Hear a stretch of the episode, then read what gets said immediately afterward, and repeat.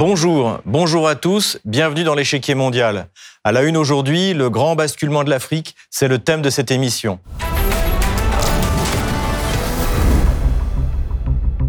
Le 22 janvier 2023, le gouvernement du Burkina Faso a demandé à la France de retirer ses forces armées du pays. Un an plus tôt, le 31 janvier 2022, le Mali avait expulsé l'ambassadeur de France.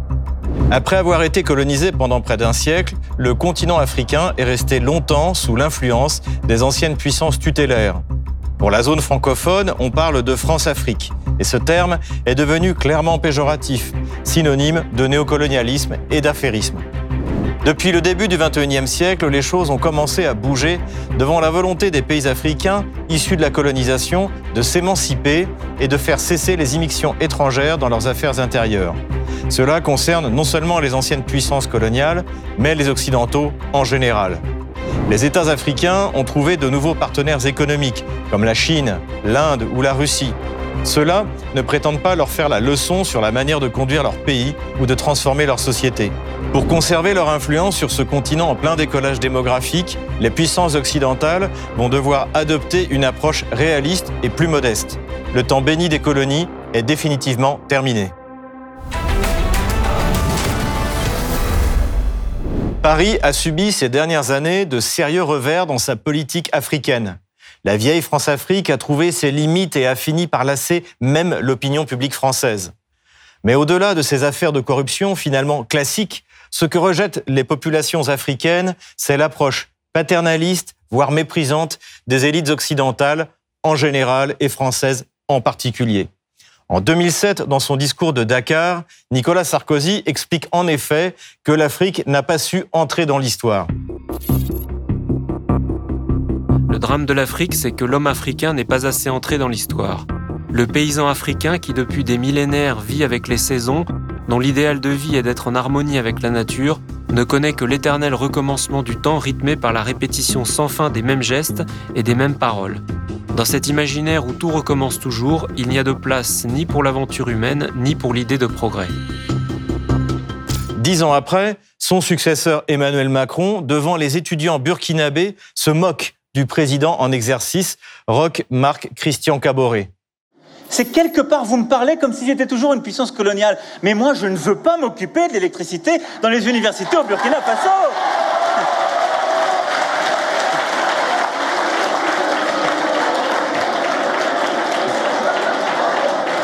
C'est le travail, c'est le travail du président.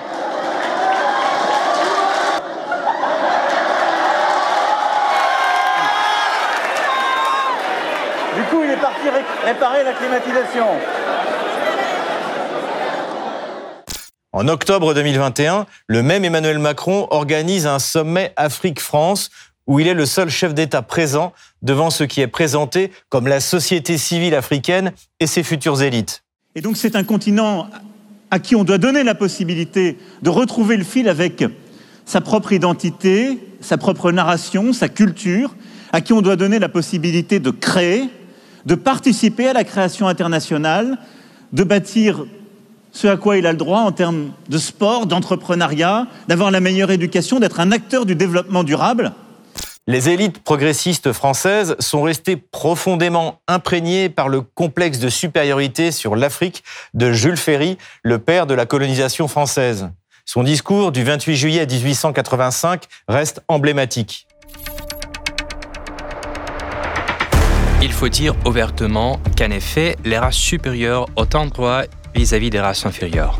Je répète qu'il y a pour les races supérieures un droit parce qu'il y a un devoir pour elles. Elles ont le devoir de civiliser les races inférieures. Ce complexe de supériorité est partagé par de nombreux dirigeants occidentaux, comme le vice-président de la Commission européenne, Joseph Borrell, qui pense que les Africains ne savent pas où est la Russie la Russie est en mesure de détourner le blâme, de déformer la réalité et de trouver une audience dans certaines parties du monde. J'ai vu à la télé ces jeunes Africains descendus dans les rues de Bamako, la capitale du Mali, avec des bannières disant Président russe Vladimir Poutine, merci. Vous avez sauvé le Donbass et vous allez nous sauver. C'est choquant. On peut penser que ces gens ne savent pas où se trouve le Donbass ou qu'ils ne savent peut-être même pas qui est Poutine. Ce néocolonialisme, mêlé souvent d'affairisme, peut avoir des conséquences graves sur l'Afrique et sur l'Europe. Ce fut le cas lors du renversement par l'OTAN de Muhammad Kadhafi en 2011. Une des zones les plus prospères de l'Afrique bascula dans la guerre et les vagues de migrants contenues jusque-là par le gouvernement de Kadhafi commencèrent à déferler sur l'Europe. Mais évidemment, tout cela ne peut être la faute des Occidentaux qui ne pensent qu'au bien des Africains. À leurs yeux, les coupables sont tout désignés. La Chine, la Russie et la Turquie. Pour Emmanuel Macron, c'est une évidence en août 2022. Je veux dire simplement à la jeunesse africaine, expliquez-moi le problème et ne vous laissez pas embarquer parce que votre avenir, ça n'est pas l'anti-France. Oui, la France est critiquée. Elle est critiquée pour le passé, parce qu'on a laissé trop longtemps des malentendus s'installer et aussi parce qu'il y a une immense manipulation. Soyons clairs, beaucoup des activistes de l'islam politique ont un ennemi, la France. Beaucoup des réseaux qui sont poussés en sous-main, qui par la Turquie, qui par la Russie, qui par la Chine, ont un ennemi, la France. Son prédécesseur, François Hollande, à l'origine de l'intervention au Mali, en est aussi persuadé sur France 24 en janvier 2023. Et regardez l'influence euh, qu'a le groupe Wagner ou ont les réseaux euh, alimentés par les Russes euh, qui arrivent à convaincre une partie de la population que finalement ils les protégeraient mieux que nous, alors que je pense que les néocoloniaux, ce sont eux. Pas vraiment intimidé, le président Vladimir Poutine a quant à lui répondu assez sèchement à Joseph Borrell. Borrell est une grande personnalité, une personnalité éminente de notre temps, un responsable politique de l'époque moderne. On disait la même chose à propos de Brezhnev autrefois. Mais en Afrique, ils savent ce qu'est la Russie, où se trouve la Russie. En Afrique, ils connaissent le rôle joué par la Russie au cours de la libération du colonialisme. Il n'y a pratiquement aucun pays africain qui n'ait jamais reçu notre appui, que ce soit un soutien politique, informationnel, économique ou parfois militaire. Nous avons des relations amicales très stables, très bonnes, avec les pays africains et elles se poursuivent. Et l'ambassadeur d'Afrique du Sud à Moscou n'a pu que confirmer la popularité du président russe dans son pays.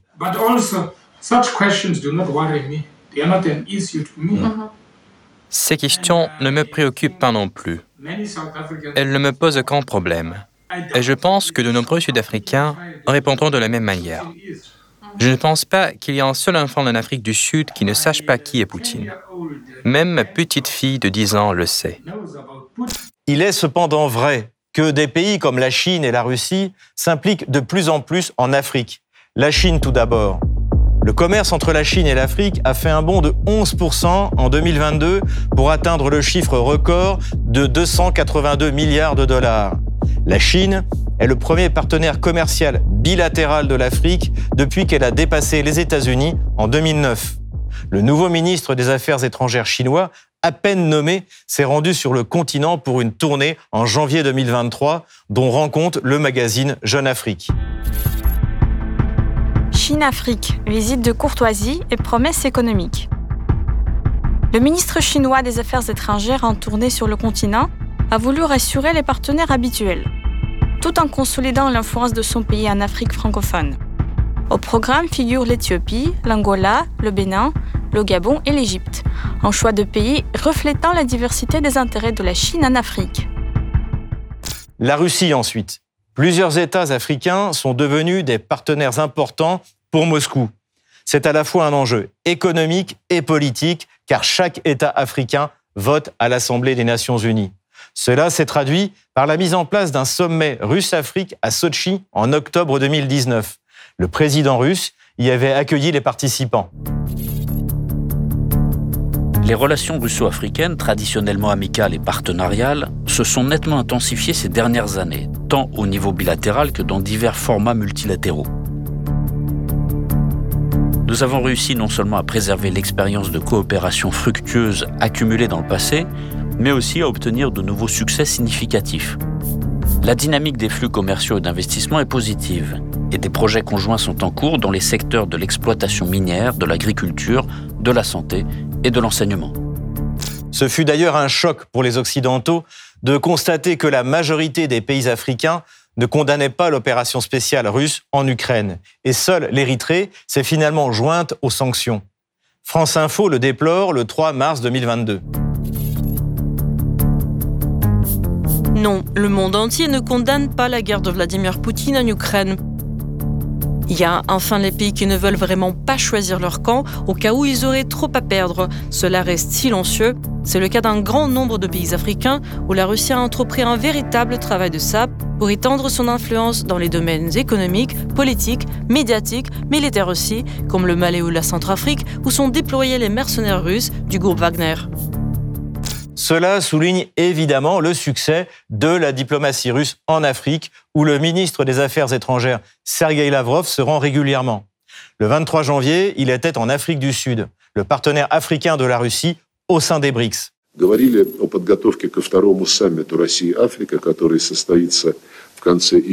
avons discuté des préparatifs du deuxième sommet Russie-Afrique qui se tiendra à Saint-Pétersbourg à la fin du mois de juillet. Nous considérons qu'il s'appuiera sur le travail accompli depuis le premier sommet de Sochi à l'automne 2019 et qu'il contribuera à porter nos relations vers de nouveaux horizons. Nous avons perçu un grand intérêt de la part de nos amis sud-africains pour que cette rencontre aboutisse effectivement à des accords significatifs. À la demande de nos collègues, nous avons parlé en détail de l'opération militaire spéciale en Ukraine visant à sauver les civils et à empêcher l'apparition de menaces directes contre la sécurité de la Russie à nos frontières, ce à quoi les Américains et leurs alliés de l'OTAN s'emploient depuis des années. Nous apprécions la position indépendante, équilibrée et nuancée sur ces questions adoptée par nos amis sud-africains.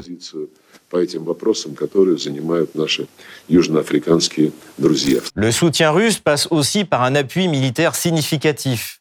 Récemment, Moscou a livré des aéronefs au Mali, comme le rappelle France 24. Le Mali reçoit une nouvelle livraison d'avions et d'hélicoptères russes. Des avions de combat russes Sukhoi Su-25, des chasseurs de conception tchèque Albatros L-39 ou encore des hélicoptères Mi-8 datant de l'époque soviétique ont été réceptionnés par les autorités maliennes jeudi 19 janvier, a constaté le correspondant de l'AFP à Bamako. Cette livraison de matériel militaire par la Russie comptait au moins 10 appareils, d'après le décompte de l'agence de presse. La junte malienne n'a pas apporté de précision sur l'ampleur de cette nouvelle preuve du soutien militaire de Moscou.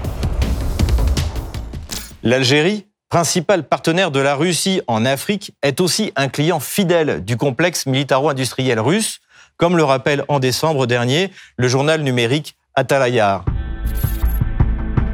L'Algérie considère la Russie comme un allié militaire important. L'Algérie a réservé une part importante de son budget 2023 aux questions militaires, 20% du total pour être précis. Cela représente 22 milliards de dollars sur un total de 90 milliards de dollars, dont une grande partie devrait servir à l'achat d'armes, d'équipements et de missiles. Les contrats d'armement avec Moscou pourraient représenter entre 12 et 17 milliards de dollars. Ainsi, c'est l'ensemble des pays du continent africain qui regardent désormais vers les nouvelles puissances économiques. Le pragmatisme semble désormais vouloir l'emporter sur l'idéologie du côté chinois, indien ou russe. Moscou, cependant, ne se prive pas de rappeler le rôle de l'URSS dans le processus de décolonisation et le fait que le modèle conservateur de la société russe est bien plus proche du modèle africain que celui de l'Occident. Pour en parler plus en détail, je reçois Morgan Palmer, président de Global Television. Bonjour euh, Morgan Palmer. Bonjour Xavier Moreau. Bienvenue sur RT France. Merci. Ma première question, quelle est aujourd'hui la perception par les Africains des anciennes puissances coloniales? Je pense notamment à la France. Il faut, il faut peut-être faire un petit cours d'histoire. Euh, à l'époque où euh, il y a eu la découverte de l'Afrique, tous les explorateurs qui envisageaient de faire ce grand voyage vers l'inconnu euh, se faisait financer par des grandes familles en Europe. Et euh, la contrepartie de ces financements, c'était que tout ce qu'ils pouvaient trouver euh, dans ces nouveaux territoires, donc dans ces pays inconnus, eh bien, appartenait de fait à ces, à ces grandes familles. Et donc, le mouvement des explorations a donné quoi? A donné lieu en réalité à ce que nous vivons jusqu'aujourd'hui aux conséquences. On sait très bien que pour un pays comme la France, par exemple, la politique des affaires étrangères, euh, Quai d'Orsay, concernant l'Afrique, ça se décide pas au Quai d'Orsay. C'est d'abord les intérêts de ces grandes familles euh, qui contrôlent un grand pan de l'économie euh, et qui, euh, bien entendu, ont aussi leur mot à dire sur les, questions politiques. Donc, quand on a dit ça, on voit bien, parce que si on n'interroge pas la causalité profonde des, des, situations, eh ben on est tendance, on peut avoir tendance à donner un discours, tenir un discours biaisé. Donc les choses partent de là. Ça fait qu'aujourd'hui, euh, quand on a décolonisé, quand on a décidé de décoloniser sous la pression américaine notamment à l'époque, l'idée c'était de dire comment est-ce qu'on va partir mais tout en restant? Et donc on a inventé une élite africaine docile, euh, compromise, euh, qui a hérité du pouvoir en lieu et place des, nationalistes qui avaient lutté contre la, colonisation, qui ont été tous tués. Dans le cas du Cameroun par exemple, il y a une guerre d'indépendance, plus de 100 000 morts. Pour revenir à, à la question, après avoir posé ce postulat historique, eh ben, je vais dire que euh, euh c'est pas pour demain la veille que le mouvement de contestation qu'on voit dans toute l'Afrique, en tout cas au niveau de la jeunesse africaine, c'est pas pour demain la veille qu'il va s'arrêter. Il va falloir à un moment donné composer. Euh, Au-delà de, de, ce rejet que vous venez de décrire, de la tutelle politique et économique, n'y a-t-il pas en Afrique un rejet également du nouveau modèle de société occidentale fondée sur les droits des, minorités sexuelles notamment. Est-ce que c'est peut-être ça qui peut-être rend la Russie plus attractive à, certains moments que, plutôt les Occidentaux? Oui, mais vous faites bien, Xavier, de souligner cette question parce qu'on ne l'entend pas beaucoup dans les médias, cette proximité euh, affective qui peut exister euh, euh, parce qu'il y a un partage en commun des valeurs familiales, face à, l'invasion des nouveaux moules familiaux, de, nouvelles formes de conjugalité. Vous avez parlé euh, tout à l'heure des, minorités sexuelles. Et effectivement, ça passe très très mal en Afrique.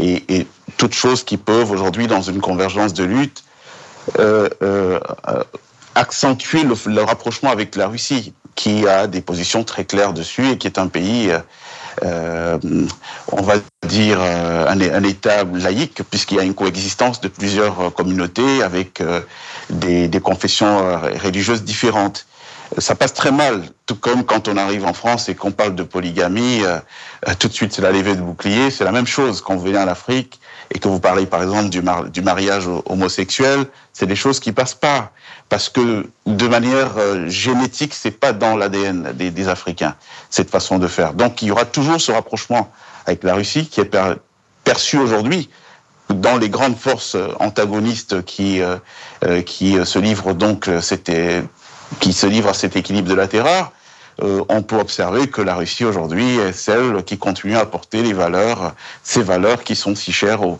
aux Africains, et donc c'est effectivement une source de rapprochement. Euh, parlons maintenant euh, des nouveaux partenaires de l'Afrique, puisque vous venez d'aborder la question économique. La Chine, tout d'abord, elle est souvent présentée comme un investisseur brutal. Qu'est-ce que vous pouvez nous dire à ce sujet?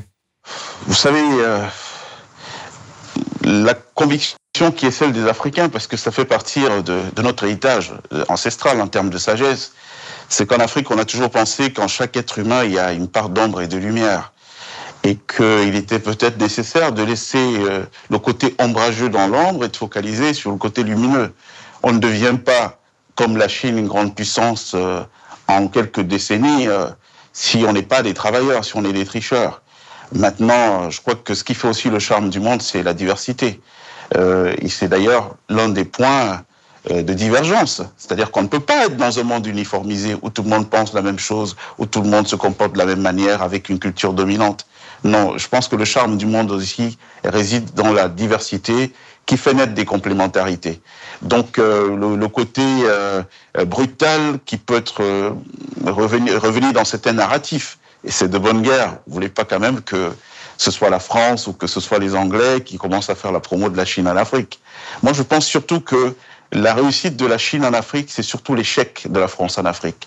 Euh, pour, pour, prendre le précaré francophone euh, euh, africain, c'est l'échec de la France. Pourquoi? Parce que, vous voyez, moi, je suis allé dans des pays comme le Congo-Brazzaville, et vous voyez qu'une distance comme Pointe-Noire à, à Dolisie, un peu moins de 250 kilomètres, pendant des années, euh, les gens, peut-être trois jours pour faire 250 km.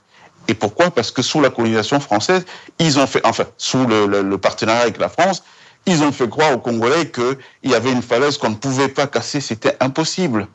Et il a fallu que les Chinois viennent et qu'ils leur disent, mais non, nous, on va vous faire cette route, là, on va traverser la falaise, c'est un jeu d'enfant, hein, les doigts dans le pif. Et puis, euh, et d'ailleurs, vous n'aurez rien à payer. Ce que vous allez payer, c'est que tout ce que nous trouverons comme matière première dans le pourtour, on va, on va le prendre. Alors, qu'est-ce que vous voulez quand on est face à des cas comme ça? Quelqu'un qui vous réduit euh, la vitesse commerciale, on passe de trois jours à, deux heures et demie, euh, ou un partenaire qui nous dit que rien ne peut être fait, et de toutes les façons, c'est resté comme ça pendant 40 ans.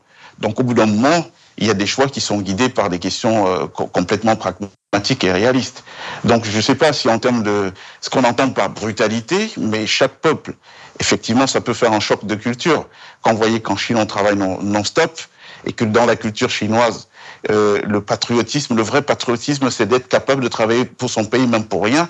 Quand ces gens débarquent effectivement ici, ça peut être perçu comme un choc par des gens qui euh, sont moulés euh, dans d'autres dans d'autres cultures. Mais je, je, ne pense pas que dans l'absolu, euh, ce soit plus négatif pour l'Afrique d'avoir comme partenaire des Chinois que, que les Européens, même s'il y a une proximité historique beaucoup plus avec l'Europe.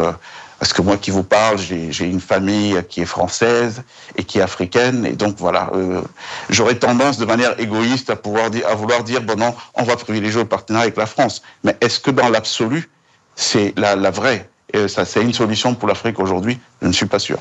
Qui s'est certes arrêté euh, avec les années 90 et puis la, la, chute, de la la fin de la guerre froide, la chute du mur de Berlin, qui a vu euh, l'ancien URS disloquer, se désengager euh, de, de, de, toutes les initiatives qui avaient été prises. Mais la, la Russie a toujours été présente. Hein. La guerre du Mozambique, euh, la guerre en Angola, euh, la, la, guerre de l'Ogaden, euh, ils ont été présents sur ces théâtres d'opération, d'ailleurs avec beaucoup de panache et de succès à l'époque.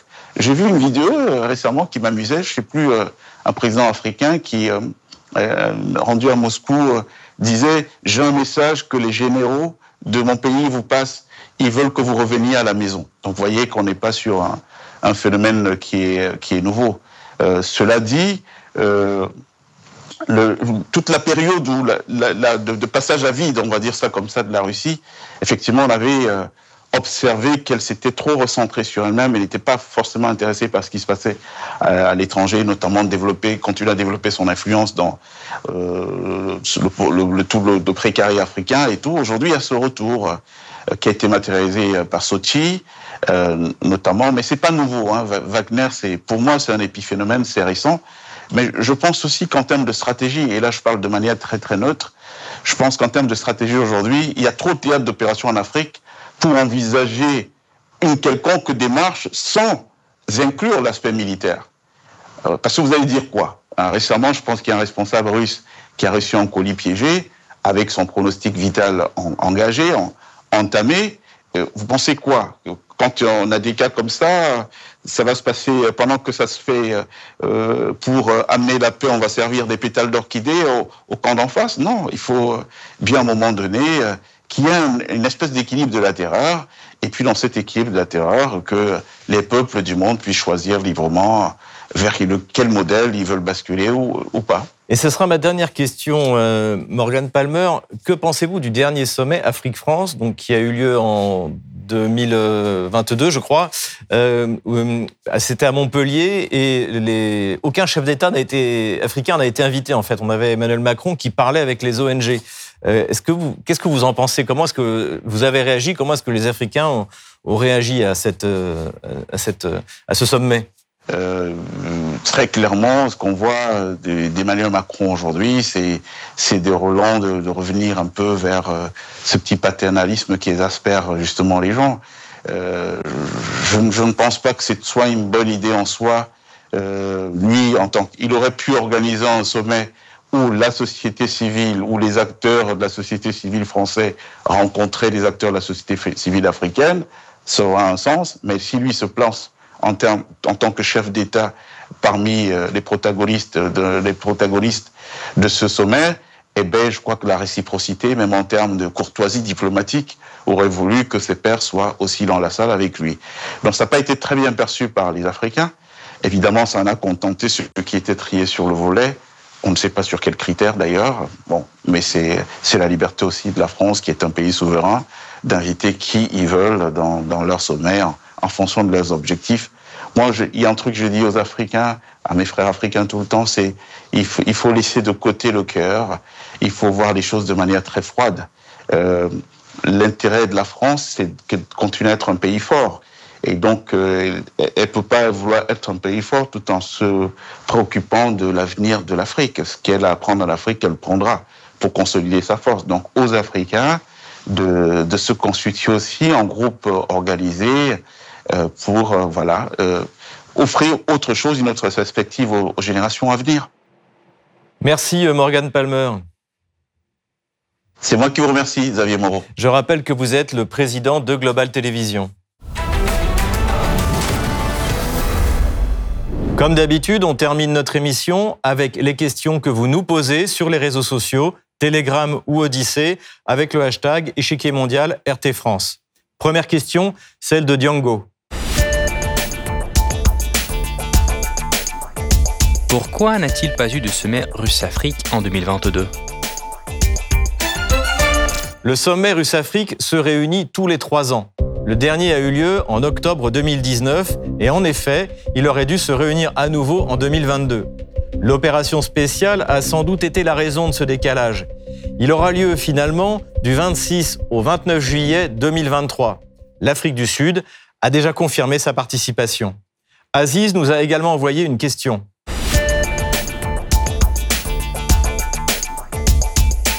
Où en est la relation entre la Russie et l'Algérie? L'Algérie est le grand allié de la Russie sur le continent africain. Moscou a soutenu l'indépendance de l'Algérie à l'époque de l'URSS et la présence russe y est ancienne. Aujourd'hui, la Russie soutient la position algérienne dans le cadre du conflit du Sahara occidental. Enfin, Alger est un des principaux clients du complexe militaro-industriel russe. Le président algérien Abdelmajid Tebboune doit se rendre prochainement à Moscou. Dernière question posée par François. Risque-t-on un affrontement entre la Russie et la France en Afrique? Probablement pas. En revanche, Paris va devoir changer de politique africaine et cesser de s'immiscer dans les affaires intérieures des États africains, ce qu'évite de faire Moscou ou Pékin. Les gouvernements progressistes français doivent aussi comprendre que les Africains ont une vision très conservatrice de leur société. Merci beaucoup de nous avoir suivis. Rendez-vous la semaine prochaine pour un nouveau numéro de l'échiquier mondial. À bientôt sur RT France.